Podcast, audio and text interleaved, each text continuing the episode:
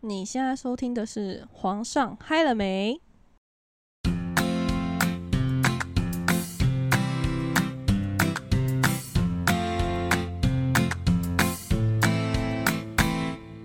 欢迎来到安娜北兰聊天室，我是贝拉，我是 Ann。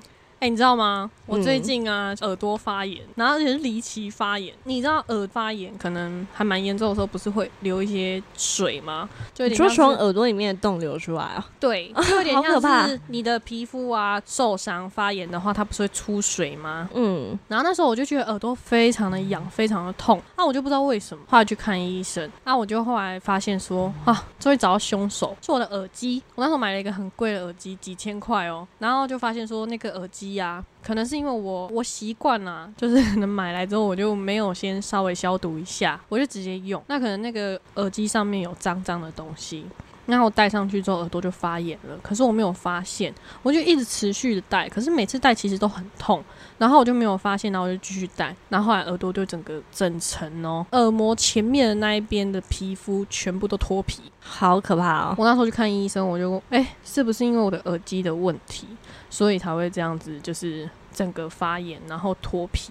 因为我跟他说，可是我耳朵都会流水，然后很 痛。流水，医生就因为他有照相嘛，他就指那边给我看说，你有看到这边都红红的吗？这边其实全部都没有皮，全部都已经剥落了，所以你现在这 边全部都是伤口。好恶心哦。但是你看不出来，反正他就说现在这边全部都是伤口，然后我那一阵子都不敢戴耳机，超怕。哦，好，我们今天想要跟大家聊，之前前面我们有有一集吧，好像有讲到说，想跟大家探讨一下，可不可以跟前任当朋友，或是你可不可以接受嗯另一半跟前任是朋友的关系？但突然另外一半跟前任当朋友，应该也不会告诉你。可是你会发现呢，哎、你是可以接受就是跟前任当朋友，或是你的另外一半跟前任当朋友吗？我跟前任会当朋友啊。至于我的另外一半跟前任当朋友，这我有一个故事。怎么样？就是我有一个男朋友，嗯，他跟他的前女友分手之后，他的前女友还是会赖他，赖的那个原因还蛮莫名其妙的。你说内容吗？对啊，他可能就会请他可不可以帮我订这间餐厅之类的，这是很很怪小，不知道在很怪啊干嘛。你说密他，然后就说，哎、你可以帮我订这个餐厅吗？对，啊，还蛮怪的哎。平常不会聊天吗？好像不会吧？就算他有聊天，也不会告诉你啊。假如你那个男朋友是有什么很多家的会员，是不是？哎我不知道，还是比较会订餐厅？可能他订的比较好吃吧。那你会跟前任当朋友？你是不会反对的？我觉得只要双方都愿意的话，其实我觉得基本上没什么问题吧。那你的另外一半会介意吗？他们怎么会知道？哦，就是你们在一开始认识或者是聊天的过程中，不会讨论到这一块就对了。不会啊，不可能啊！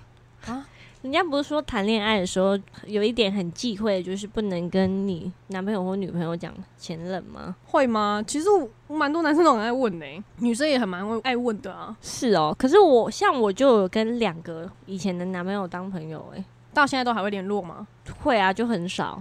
我其实以前哦也是可以接受跟另一半当朋友的，可是我之前曾经发生过一件事情，以后我再也不跟前任当朋友。什么事啊？我的故事超好笑，我有两，我是一个分手后不会跳破冰的人，就是我不会撕破脸，然后我就是很正常，可以继续当朋友。那我曾经呢，先讲第一个故事，就是说我跟我的前任，那那时候就分手以后，我简称为他叫小开好了，我这样讲，小开男友。我后来跟他分手之后啊，我们也没有闹得很僵，反正就是你也不会特别的去跟前任打招呼、聊天之类的。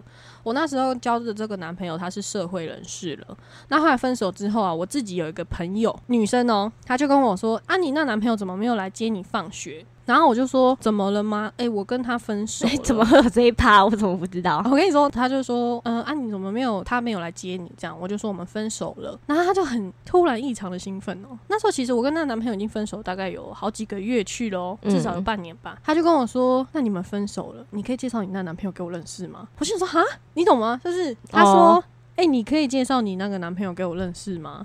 然后我就说，哈。你说我把我前男友介绍给你认识吗？嗯你想认识他是吗？嗯，然后嘞，这个行为听起来就 异常的奇怪。那你有问过他为什么想要认识吗？他就说他看那个男生其实长得也不差，然后好像还不错，想认识看看。可是我就对于这行为蛮奇怪。后来啦，我就是密我那个前男友，我就说：“哎、你最近还好吗？”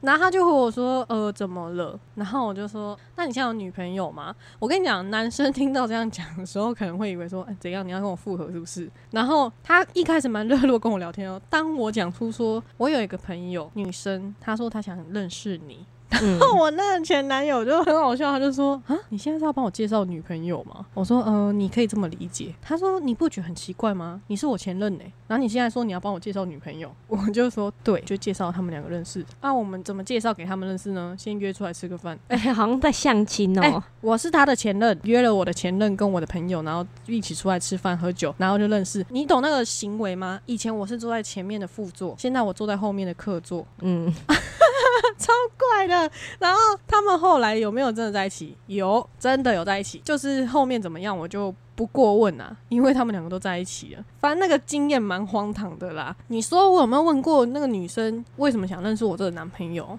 没有特别问哎、但我印象中他好像有讲，可是我有点忘记。反正我就介绍他们两个认识，我就当了我前男友的媒人，然后介绍一个我的朋友给他认识，他们后来就在一起。还有一个男朋友也蛮离奇，就是因为后面这个我后来再也不跟前男友当朋友的原因，就是因为我后来跟他分手的时候呢，我们其实也算是和平分手，有在当朋友。有一天他就突然密我说：“诶，你最近好吗？”我就回答说还不错，就是过得蛮正常的。他就突然跟我借钱，他就突然跟我吗？没有，他就跟我说：“哎、那你可以借我点钱吗？”嗯，然后我就说：“很多吗？”对，我也就问他，他就跟我说：“嗯，不会啊，两千块，我月底就还你。”然后我就想说：“哦，好啊，没关系。”我就借他了。今年二零二二年，他到现在还没还我。啊，不见了哦、不见啊！他跟我借完钱之后就再也不回，消失，是哦，好扯哦。直接消失哦。他是嗯直接消失，没有再出现过。然后我就后来觉得超傻眼、超瞎啦、啊，我再也就没有跟前任有什么交集。所以你现在没有朋友是你的前任？没有诶、就连我现在上一个前任有关心过我现在过得好不好，我也没有特别的把他当成朋友一样在回他，哦，因为我觉得跟前任当朋友蛮怪异的。纯纯的爱，什么都没发生，然后当朋友可能还好，但你什么都发生了，痛苦的也发生了，开心的也发生了，然后你再去跟他当朋友，不是蛮怪的吗？就像我，如果我的男朋友他现在跟我说，哦，他跟他上一个女朋友还会联络，或者是因为宠物还会联络的话，我觉得蛮奇怪的，我就不太能接受。哦，那你呢？你跟前任当朋友是有没有特别故事？没有，我们都是很突然就联络上了。可是我们只要一联络上的时候，都是对方有女朋友了。然后回忆当年吗？诶、基本上是不会、但是我有遇过一个会一直回忆当年的，我很不喜欢人家一直这样跟我讲什么过去的事情，可是我不会直接跟他们讲啊。你会比较敷衍的回掉吗？或是你会说什么？因为其实我觉得蛮尴尬的是，如果说对方是有女朋友或是另外一半的情况下，然后去回忆当年的话，假设另外一半看到你的手机这样子，我觉得蛮不舒服的欸、对啊，可是就像我们上次那一集讲的啊，我那个前男友，不是说我们还有联络吗？对，像他就是开小账啊，哦，开小账跟你联络，嗯，那他现在还会再跟你联络吗？我们现在是已经完全没有联络，哦，他可能又有什么心事让他破碎，我也不知道，破碎，男人的心这么容易破碎吗？我不知道哎、毕竟再怎么说，那也是一个有忧郁症的人，好啦，就是祝福你早日走出来这样子。如果有什么、嗯你想要讲的，也可以留言跟我们说，我们会看哦。反正我觉得前任可以不当朋友，以前我觉得可以，现在不行哎、现在其实会在乎哎、我跟前任现在觉得没办法当朋友，我就连说如果现在我喜欢的人，然后我突然不喜欢他了，我也觉得很难当朋友哎、因为毕竟你付出了心血，什么都没有得到的时候，你就会突然觉得你要继续当朋友吗？可以，可是你没办法现在马上继续，就是没办法马上啊。我跟我的前男友当朋友啊，都是过了很久，可能都已经几年过后，然后又再重新联络上的。我觉得可能就不会有像你讲的那种感觉了。哦，对嗯，，对，我就我有一种重新认识的感觉。对，因为你假设说，呃，现在，因为比如说像我最近就有这种嗯感觉嘛，嗯，因为我最近可能就是算是单方面的为失恋嘛，那我就会觉得说，现在以现在的模式来说，我没有办法马上的进入朋友的阶段，因为你会觉得很难呢。你对这个人放了感情这么久，然后突然放掉的时候，你要突然恢复到变成朋友的阶段，我觉得有点困难。对。你要恢复到像以前呃朋友，然后很好，我觉得太困难了。对啊，他他对我来说就是有点像是无缘的前任。嗯，对。可是就没有办法马上恢复成正常的关系，就是你会突然觉得说哦，一切都看开了，但是你就没有办法马上恢复成以前的状态。前任也是啊，我觉得前任就是人家不都说要当一个好前任就要跟死了一样吗？对我有听说过这句。我也不用到死啊，稍微的，就是不要一直出现嘛。你一直出现，你就会让人家回忆当年，或者回忆起你这样讲，你这样讲，等下就会开始有人对号入座。没有啊，嗯，可以关心啊，看你放不放得下。你看，我接下来要讲第二个啊，我说我跟他当朋友的前任，那个也是我们过了很多年之后，就是才重新联络上的。但是这个人，我觉得你应该知道是谁。嗯，怎么了？哎，我们当初那个时候，我们分开的时候，好像算是吵蛮凶的吧？如果是我印象中的那个的话，是。蛮凶的，对我一直觉得那个男生不喜欢我这个人，我觉得啦，嗯，可是我没有想到过了好几年之后，他竟然莫名其妙的向朋友打探我的消息。我觉得，哎，我前任好像不会跟我朋友打探消息，因为我前任跟我的朋友好像不认识，对，不认识或者是没有到很熟。嗯，但是我有经验，就是前任他会跟我道歉。啊？为什么要跟你道歉？我觉得我人生蛮离奇的，是以前喜欢的，说他突然忏悔是吗？对，你知道吗？以前我有一个很喜欢的对象，其实我前面有一集有讲到，就是我在学生的时期有喜欢一个男生，然后很久嘛。然后那男生呢，他其实到后面哦，就是我近几年啊，就跟他变成很好的朋友嘛。他其实有跟我道歉过，诶，他每次只要回忆起当年的事情，他就说他觉得对我很抱歉。哎。他的抱歉是指说让我那时候这么的难过，他觉得他很不应该什么的，然后我都觉得说你有很难过吗？奇怪，我没什么印象哎 哎，虽然是暗恋，但是也是会难过，而且我是明恋呢，明的暗恋他嘛。那我其实那时候也蛮难过的，他其实蛮常跟我道歉这件事情，直到现在他还是会回忆起当年的时候，他还是会跟我说，呃，I'm sorry 这样。那我的前任的话，其实也会，我前任都会说，哎，我是一个很好的人。啊，嗯，我就觉得这样在打枪我吗？我是一个很好的人，可是你们却不要我。对，然后他们其实到现在啊，还是会跟我说：“哎，I'm sorry，以前 真的对你很不好。”像我的前任，我不会说他真的很坏啊，或怎么样，我不会去到处去跟别人讲说他当初有多坏，对我有多恶劣。可是呢，我觉得人生嘛，都是一个经验，他带给我的是一个经验。虽然是不好的，可是我觉得他是我的人生导师。为什么？因为我会觉得说前任嘛，他就算给你不好的经验，可是他造就了现在你变成更好的你。哎，可是你刚刚讲到这个，我一直觉得我刚刚讲的那个跟朋友打探消息的那个前任，我一直觉得他是不是有在外面讲我什么？哦，这我就不清楚。哈，这我就不太清楚。可是你要太在乎前任的想法的话，实在太难过了。所以其实当我的前任呢，他跟我道歉的时候，其实我是虚心接受的啦，因为我觉得说至少你有在忏悔。哦，可是我以前可能会在乎，但我现在完全无感呢。你说无感怎么样？就是我不会在乎前任对我有什么想法哦。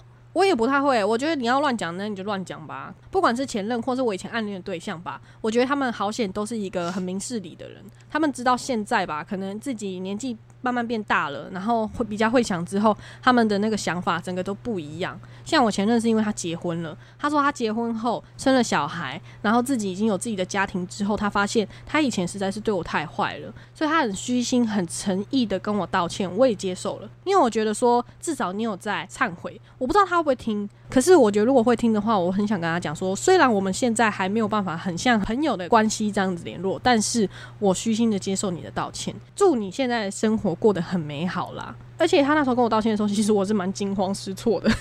哦，是哦，对啊，因为他是很突然的密我说，呃，想知道我现在过得好不好，然后呢，就是跟我道歉。他打了蛮蛮长一段的，然后就是告诉我说，嗯，他现在日子过得怎么样？那他只要回想到以前的时候，他就觉得很对不起，因为以前他真的对我蛮不好的嘛，他就觉得说他很 sorry，然后觉得说，呃，让我以前经历了那么多不好的事情，这样。哎，那我前任都不会跟我道歉哎，难道坏的人是我吗？哎，可是你看，像我跟前任当朋友啊，但我前任到现在还会一直称赞赞我。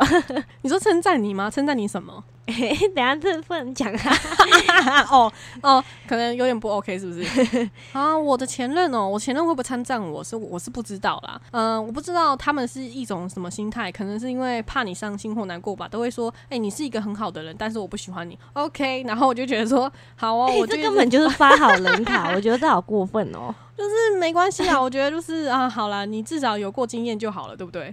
嗯，对，跟前任可不可以当朋友？你知道害我有点不敢暗恋别人了。为什么？为什么？我前几天看到一个文章，嗯，他说因为以前的经验，所以让我以后再也不敢相信爱情。至少你有喜欢的人，那就当朋友就好。哦，我觉得这句话讲的超对，因为你喜欢一个人，然后不管是有没有谈恋爱，谈了恋爱然后又分手，哦，担心受怕；没有谈恋爱，然后喜欢了，然后最后还是不了了之，最后什么都没有的时候，你会觉得。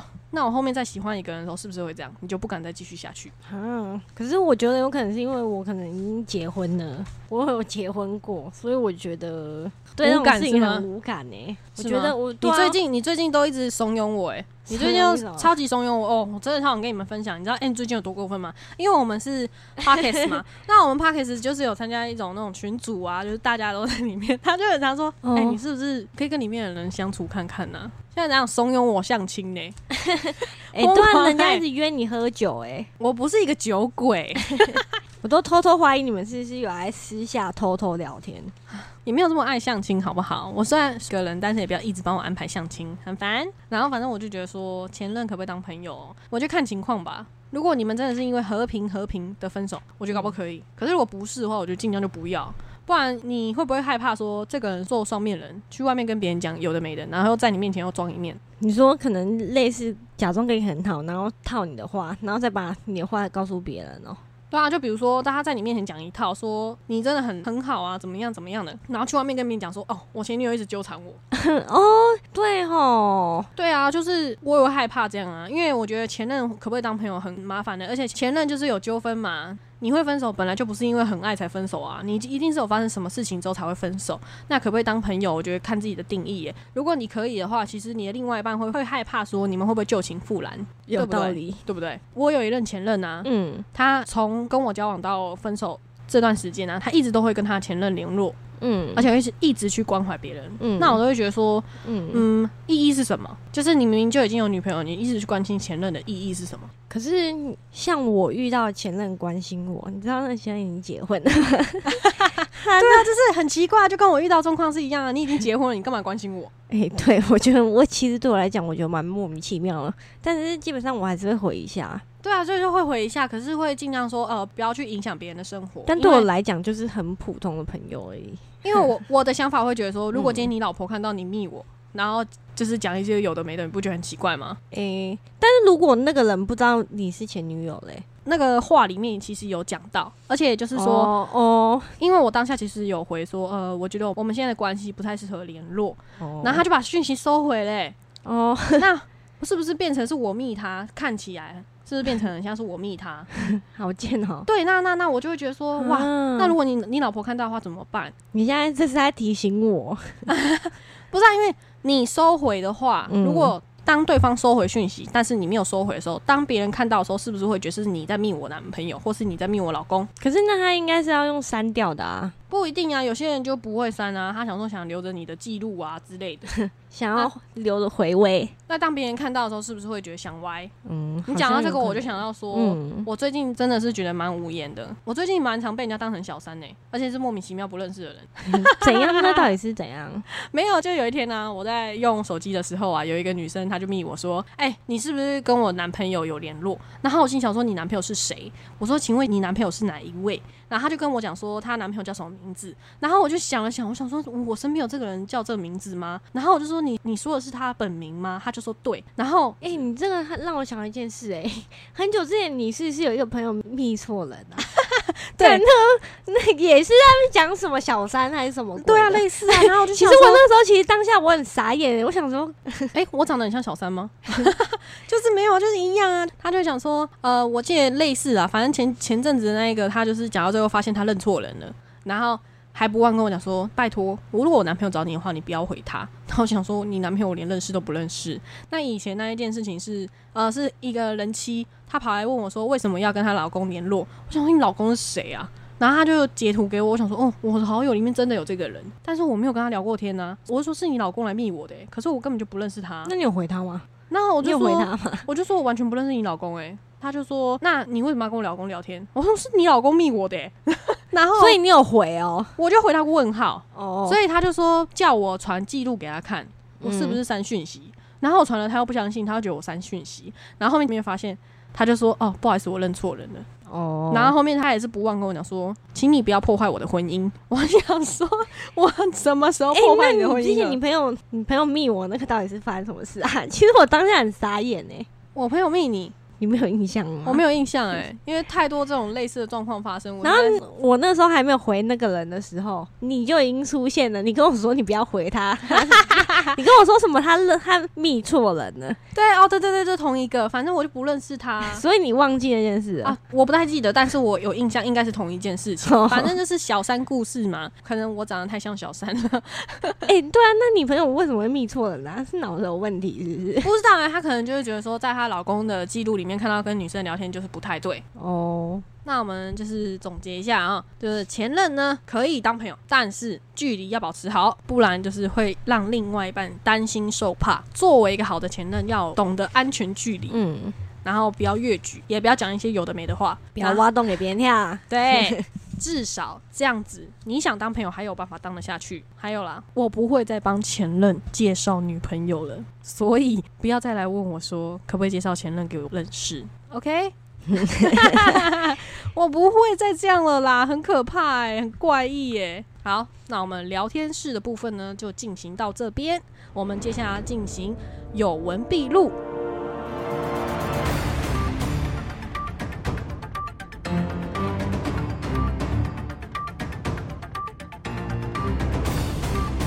来到有文必录。我们今天找了一些新闻，想跟大家分享。因为前面的时候我们有讲到前任可不可以跟前任当朋友，那我们刚好看到有一则新闻，所以想跟大家分享一下，有点类似。他说新婚妻偷开夫定位，窥探行踪，赔了婚姻还被判四个月，这是为什么呢？因为有一名女子。她偷偷将老公的手机 Google 地图位置分享给自己，然后可以掌握老公的行踪。不料两个人新婚之后不久被老公发现，结果闹到离婚，还告上法庭。那地方法院依妨害秘密罪判他四个月。你不觉得这样有点得不偿失吗？可是我觉得很多人好像都会偷开定位，哎、不是啊，你知道这几年不是很流行一个 app 嗯，Lini 啊，就是冰棒，你知道吗？那不是前几年的吗？这几年还在流行。嗯、我觉得这有点两极化，有点类似的原因是因为，就是女生想要掌控男朋友的行踪嘛，就会想要叫他下载。可是男生会觉得说这样很像偷窥，就是他们觉得这样很变态。你不管去哪，在哪里过夜，然后手机剩几趴，然后或者是开车、骑车，就是那个距离时速多少都会被看到，大家会觉得有没有隐私的感觉。诶、其实我没有追踪过 我另外一半过、诶，没有，就是他有点类似这种行为。那你觉得用冰棒、用 Lini，它这算是有点妨害秘密吗？可是你什么都看得到啊，你还看得到说他现在在哪里待了几个小时。可是你看，像说冰棒好了，因为我们之前都有用过嘛，那冰棒不是要两个人都同意才看得到吗？我是说他有点类似嘛。那如果今天你把它删掉之后，假设我说假设今天我把我男朋友删掉，可是我男朋友趁我不注意的时候，然后又把我加回去。所以他代表他一直都可以看得到，但是我不知道。那在这个情况下，你觉得他算妨害秘密吗？这好难讲哦，对不对？因为这有点类似啊。如果说你在另外一半不知情的情况下下载了，然后呢叫他一起用，或是假设他本身就有下载，只是他不想加你好友，但你偷偷加他好友，这样子让他就是无意间的分享了他自己的行踪，让你知道，就是搞得好像自己都没有秘密，这样是不是也有点算是妨害秘密？可是不知道为什么，其实我觉得不算呢，因为你你有什么证据说那不是你自己同意的？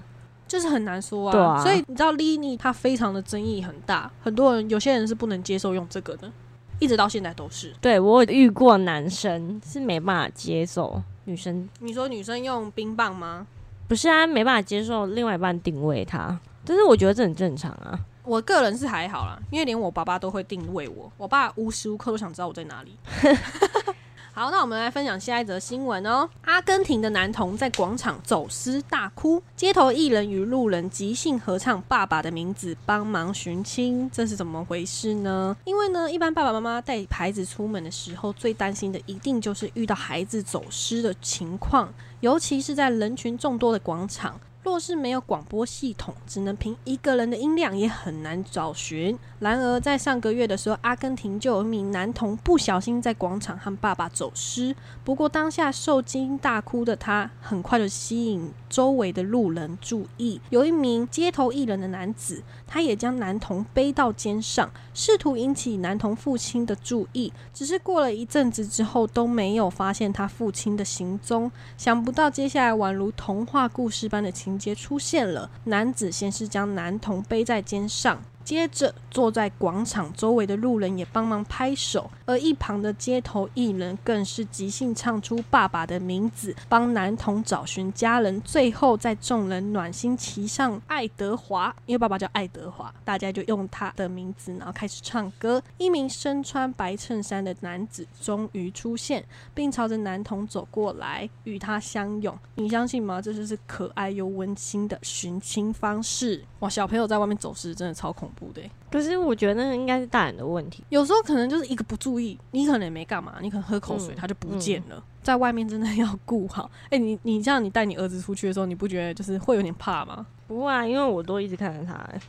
哦，就是不敢做自己的事情，一直牵着他，一定一定要在视线范围内。对啊，哦，我是一个很容易迷路或是怎么样的嘞，路痴哦，有点。反正就是我有曾经就是跟我家人，然后去那种夜市啊，或者是那种庙会之类的，我就想走失哎，我看不到他们，然后我就超害怕。是哦。对啊，超级害怕啊，然后就完全不知道他们在哪里，然后就觉得很恐怖。我当下然后手机又没带，我就觉得说天哪，现在是怎样？后来就是当然还是有找到啦，因为我姐她就在找我，她就说哎哎哎啊怎么不见了？然后就开始找寻我，然后大叫我的名字。哦，你姐还会找你哦？对啊。好哦，然后我们再介绍下一则新闻：变态受父性侵两名女儿，威胁要杀妻，被重判关四百二十八年，鞭刑两百四十下。这个新闻有一点点长，我快速的念过给大家听。反正这个就在讲说，有一名父亲，他是一个公司主管，但是他作为一家之主啊，行为是非常的恶劣跟变态。他的两名女儿现在年龄分别是十九岁跟十五岁，在两个人过去七年来长期遭到父亲的性侵。据女儿的供词是说，爸爸会趁妈妈不在家的时候煮饭、洗澡的时候性侵他们，还会用异物插入他们的私处，而且会模仿 A V。那个 A 片的行为，嗯，那相当的变态，好恶哦。对，女儿就说爸爸会威胁他们，只要不跟爸爸玩，就会把他们抛弃。然后女儿他们也想要跟妈妈说出实情，可是爸爸却恐吓他们说要把妈妈杀掉。大女儿就说，现在她只要看到跟爸爸同龄的男子，就会感到很害怕。小女儿也说，她都会故意穿着很宽松的衣服，就是不想要凸显女性的特征，生怕又被遭到侵犯。好好可怜哦。对，呃，这个新闻说，爸爸因为犯下性侵、恐吓等二十九项罪名，最后被判处四百二十八年的徒刑，跟鞭刑两百四十下。这是马来西亚的新闻。那根据马来西亚的执行方式是说，爸爸的罪行需要分批执行，因此是说，爸爸在第一个阶段只要坐牢四十五年，并鞭刑二十四下。然后他说：“换句话说，爸爸需要坐牢到一百零一岁，然后在这期间坐牢坐到死啊。对，然后要在这期间要接受二十四下的鞭刑。然后我觉得说大家可能不太知道鞭刑是什么，所以我特别找了一下就是想跟大家介绍一下什么叫做鞭刑。他说，不论罪名哦，他说犯人只要在一次的庭审中，最多只能被打二十四下的鞭刑，很少诶。对，可是你不要觉得很少，它是一种用藤做成的鞭。他说，藤鞭的粗度不能超过零点五英寸，等于一点三公分。在马来西亚，他们哪一些人就是不会被判鞭刑的？第一种是女性，女生不会被判鞭刑；第二种是五十岁以上的男性，不包括强奸犯。这是以前哦，这是在二零零六年以前的修法。嗯，后来呢，二零零八年以后修了，他讲说就是五十岁以上的强奸犯。可以被判鞭刑，所以爸爸才会被判鞭刑，因为爸爸已经五十几岁了。还有一种不会被判鞭刑的，就是被判死刑的犯人是不会被判鞭刑的。鞭刑这种东西呢，它就是有好有两种，一种是比较出众的，它还用来鞭打犯了重罪的犯人；然后一种是比较轻的，它是拿来鞭打比较轻的轻罪的犯人。那我们就来讲一下哈，为什么人家都讲说鞭刑是一个很痛苦的刑责？因为他是讲说，马来西亚有特别制定一种刑具，你要让他们趴在那个刑具上，然后呢，你不能穿裤子，它是一种很特殊的布料，反正你的屁股要完全的露出来，然后前面会遮着你的肚子嘛，因为要遮盖，那保护你的肾脏跟脊椎骨，嗯，然后还有生殖器官，然后只能露出屁股。它为什么会说很痛苦？因为它会。它是用藤做的，所以它其实又有尖尖的地方，你打下去是会很痛的。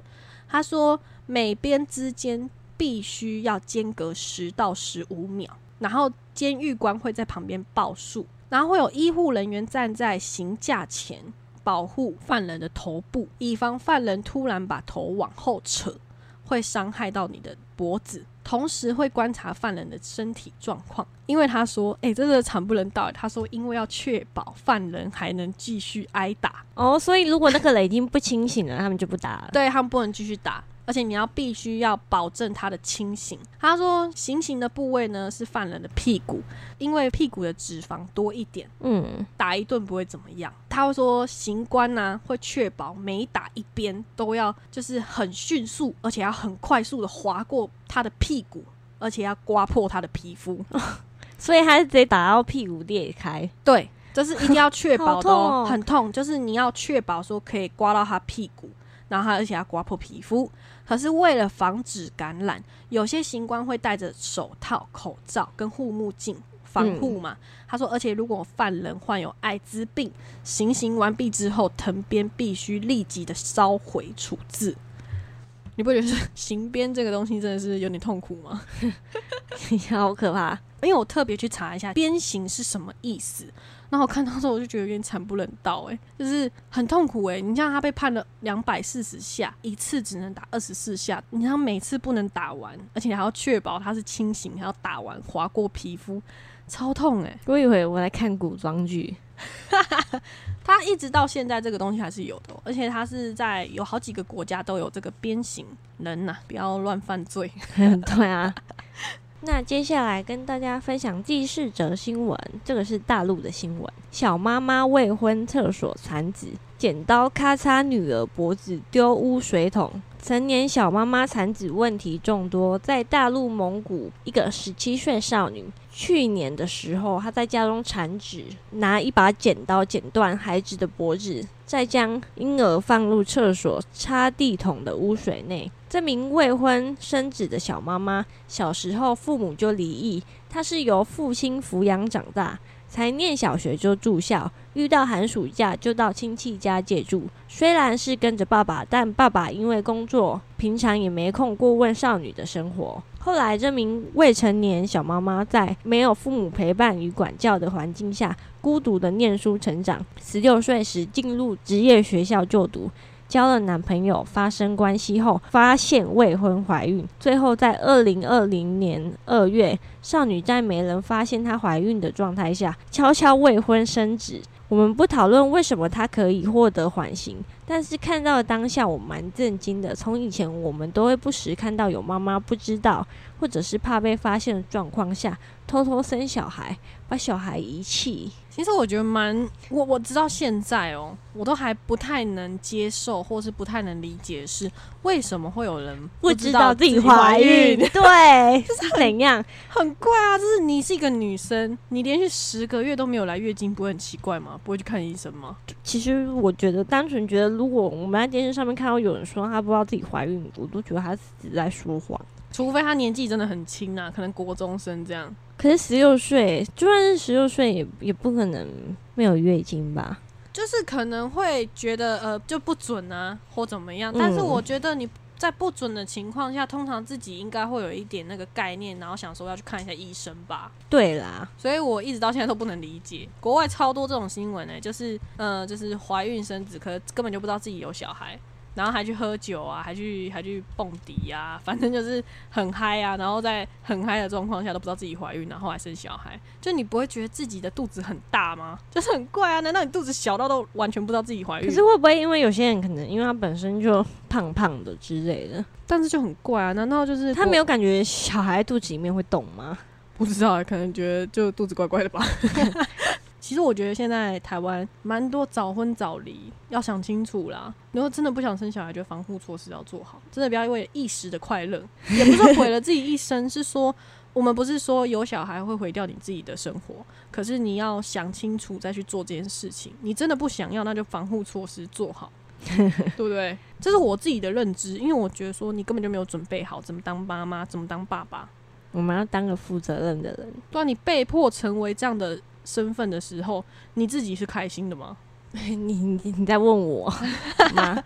你算是吗？你你也算是没有准备好，然后就是被迫进入到这样的身份。可是我觉得你算做的蛮好的了，对，而且我想，我觉得我小我小孩已经很大了，你没有做好心理准备，然后你把小孩杀死，这是很蛮狠心的欸就很坏啊。可是不知道是不是因为年纪小不懂事，可是我有时候在台湾新闻也会看到有一些已经有点年纪了，还是会这样子啊，有可能他们是 因为穷吧，没钱。没想清楚吧，然后突然发生这件事情，让自己有点担心受怕，诶，对我知道很多人可能知道自己怀孕会很错愕，然后就没办法。接受这件事。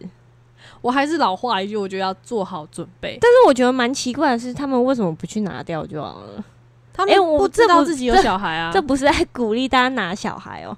可是那你你看，像刚刚这个新闻啊，嗯，她知道自己怀孕啊，可是不知道为什么她把小孩生下来之后，因为未婚你怀孕，你要去拿小孩。如果你去那种不安全、没有很政府合格的诊所拿掉小孩，对自己的生命是有危险的啊。